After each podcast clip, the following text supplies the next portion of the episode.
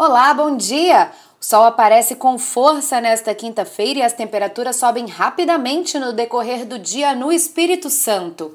Tem previsão de pancadas de chuva com até forte intensidade no sul e na região serrana, devido à aproximação de uma frente fria. Mas nas outras áreas, justamente essa aproximação é que provoca os ventos fortes que devem acontecer, principalmente no sul do estado. As rajadas podem chegar a 20 nós. Já as ondas ficam em torno de um metro, com ondulação predominante de leste. O período de pico fica em torno dos 7 segundos no decorrer da quinta-feira. Acompanhe mais notícias do tempo na programação da TV Vitória.